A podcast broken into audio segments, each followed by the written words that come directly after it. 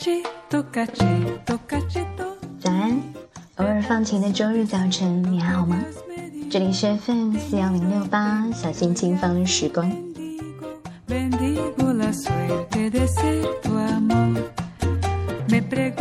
七月的尾巴，台风将至，上海最近的天气预报都和台风脱不了干系。然而，除了前两天刮过的几次大风以外，我好像并没有看见它的影子。既往的闷热继续笼罩着这座城市。你呢？在这样一个台风说来还没有来的周末，你都在做些什么呢？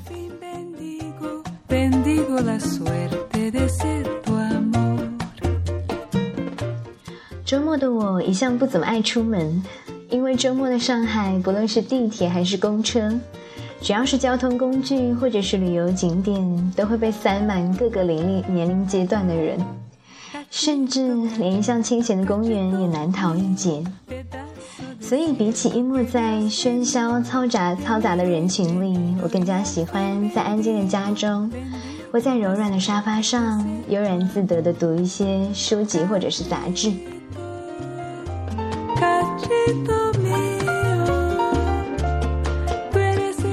就在我随意的翻看着一本上个月留存下来的杂志的时候，我看到了一篇很有意思的人物专访，名字叫做《我有一个漂亮的小缺憾》。文章一共采访了九位年龄在二十岁到三十岁左右的女性，这九位中的每一个人都有一个从前自己不怎么满意，甚至是为此而感到沮丧的小缺憾。有的是因为个子不高，上学那会儿永远只能坐在万年的第一排；有的是因为曾经胸口开过刀，所以留下了一个难看的刀疤；有的是因为自己臀部太大太过显眼，所以一直受到别人的嘲笑等等。总之，这里面的每一个人都有属于自己生理上的一个缺憾。但是采访中的他们却没有一个让我感觉到沮丧或者是自暴自弃的人，通过自我的调节，愉悦地接纳了属于自己的小缺憾，带着几分自嘲，甚至是骄傲、自信而乐观的生活着。在我看起来，他们每一个人都是那么的优雅和美丽。那些曾经困扰过他们很久的小缺憾，在他们自信的脸庞面前，显得是那么不值得一提。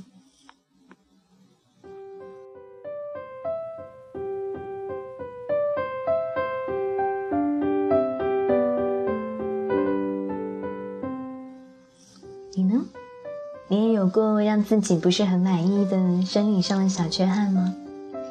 或者你也曾经担心过自己的容貌，因为岁月的流逝会变老，变得不如从前美丽吗？不论你的答案是肯定的，亦或是否定的，我都邀请你来聆听接下来的这篇文章。这是梅亚小姐最近新写的一篇日记，名字就叫做《悦纳自己的时刻，你最美》。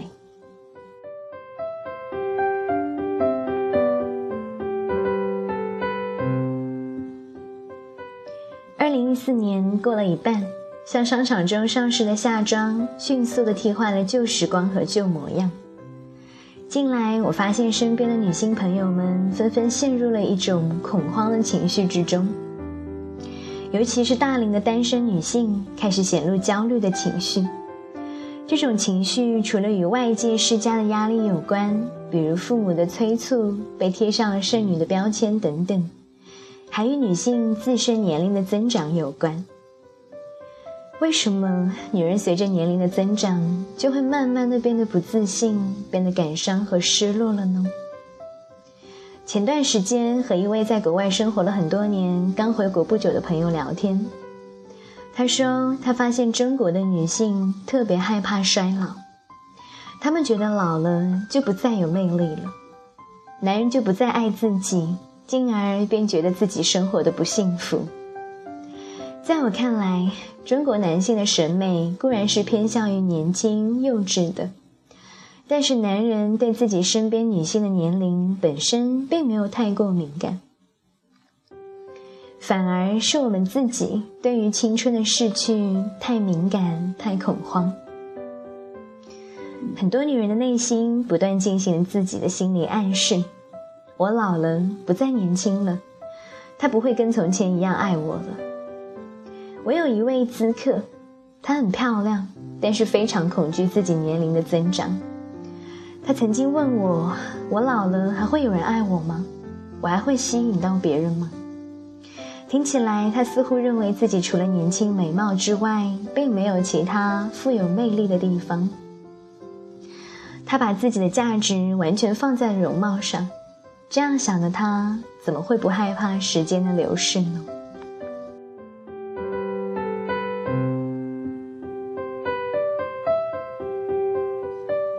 我想到前两年在微博上很火的一组照片。是一位纽约的摄影师，专门街拍穿着打扮很有品味的老妇人，再把他们的照片上传到网络上。那是一组令人相当惊艳的照片，老太太们穿着精致，打扮优雅，墨镜、帽子、围巾、首饰等配饰，更是让他们，更是被他们拿来恰如其分的扮靓。年龄最大的老太太高龄一百岁。接着是九十七十一和六十九岁，很多女人看到这组照片，纷纷表示希望自己老了也能够如此的美丽。有的女人有更大的心愿，希望自己不再害怕岁月的流逝，能够如此优雅而从容的老去。这一组照片让我看到的美，更多的是一种态度，跟年龄无关。而这个态度里包含着爱，爱生活，爱自己，爱一切美好的事物。有一段时间，我喜欢问身边的女性朋友一个问题：你觉得自己最美的时刻是什么时候？有的说，当我恋爱的时候，感觉自己最美；有的说，当我在职场中打败了竞争对手，拿下了一个项目的时候，觉得自己最美。有的说，当我一边看着自己喜欢的书，一边敷面膜的时候，感觉自己最美。有的说，当我穿着着运动服完成了十公里慢跑的时候，感觉自己最美。有的说，当我自信的跳着肚皮舞的时候，觉得自己最美。有的说，当我得到别人的赞美的时候，感觉自己最美。有的说。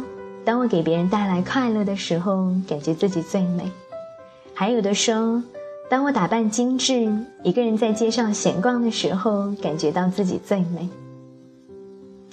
每个人的答案不同，这正印证了罗素的那句话：“参差多态乃幸福的本源。”而在我看来，这些朋友说的美丽时刻，大多都是爱自己、悦纳自己的时刻。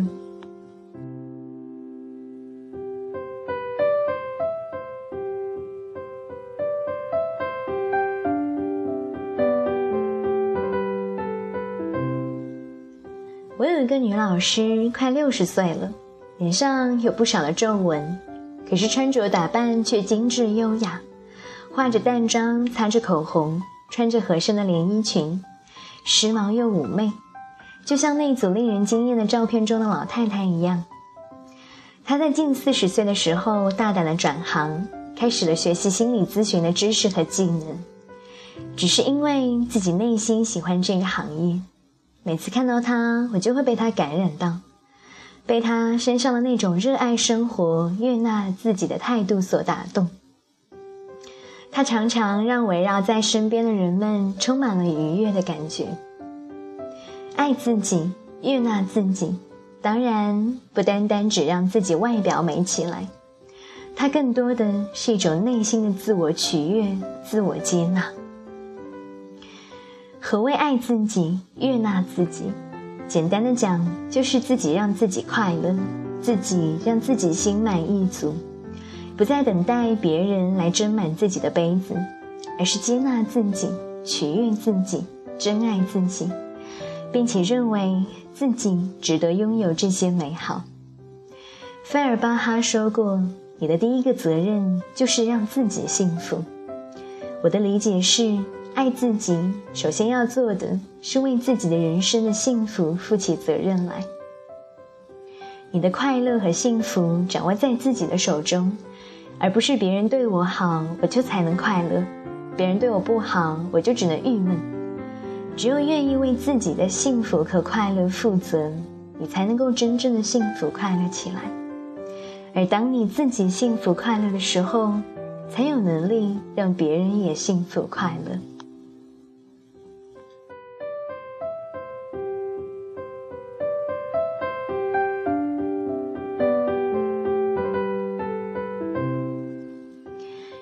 自己，要学会尊重自己的内心，按照自己的心意而活，倾听自己的心声，不要因为他人的目光挑剔自己、为难自己、委屈自己。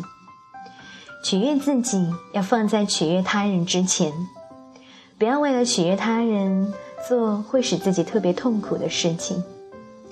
你是否也有做过这样的经历？因为不好意思拒绝他人的请求而做了违背自己本心的事情，结果却搞得自己痛苦不堪、怨气冲天。因为要取悦他人，结果却把自己和他人弄得都不开心了呢？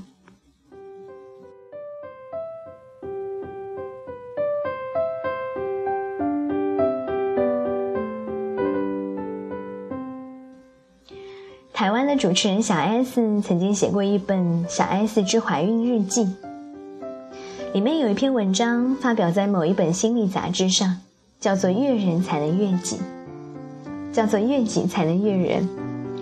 里面讲了她新婚不久，为了取悦老公，在厨房做咖喱饭给老公吃的小故事。她之前已经向姐姐请教过，也在脑子里反复的演练了咖喱饭的做法。结果发现没有米，切洋葱的时候又被辣得泪水直流，咖喱块还落在了车后座上，而车却被助理借去。于是他沮丧地放声大哭。最后，他们去餐厅吃了一顿咖喱饭。他这样问自己：“我干嘛要拿不擅长的事情和自己过不去呢？”从此以后，他不再做饭了，而是请厨师代劳。而她则负责把自己打扮得漂漂亮亮的，陪老公去吃饭，这样对他们俩来说都比较的轻松。也许有人会说她很自私，但事实上这并不是自私，而是知道如何的取悦自己、爱自己。试想一下，如果她不会做饭，也不爱做饭，却为了取悦丈夫，逼迫自己努力做一个会做饭的太太。不是会让她感觉到疲惫、委屈和痛苦吗？也许还会进一步的埋怨自己的丈夫。面对这样一个愁眉苦脸、委曲求全的怨妇，她的丈夫也开心不起来。他说：“当你真的让自己过得开心之后，就会发现，你的亲人和家庭，你周围的世界，并没有因为你的自私而变得更糟。相反。”正因为你活好了自己，他们也分享了你的快乐、幸福和成功。你所能给予家人和这个世界的，反而会更多。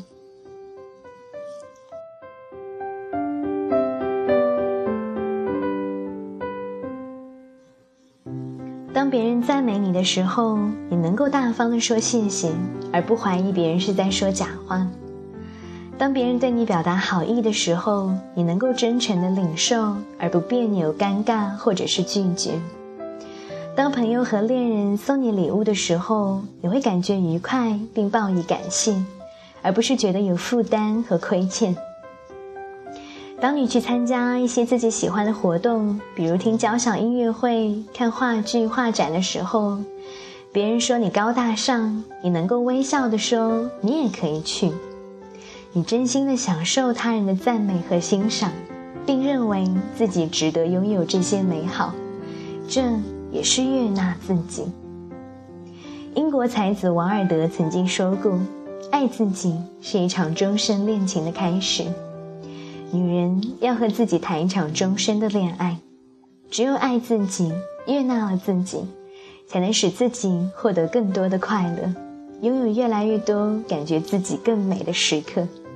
也只有爱自己、悦纳自己，你才能够让身边的人跟着你一起的快乐。记得知名的服装设计师张爱天在接受记者采访的时候说：“我的内心依然保持着二十岁的好奇，三十岁的干练，同时又有着四十岁的成熟和五十岁的端庄，所以现在的自己就是最好的年龄。”希望有越来越多的女性不再那么惧怕衰老，因为现在的你就很美。每个年龄段都有自己的美与精彩，尤其当你能够爱自己、悦纳自己，能够从容的面对时光流逝的时候，就是你最好的年龄，就是你最美的时刻。感谢你的聆听，我们下期节目再见。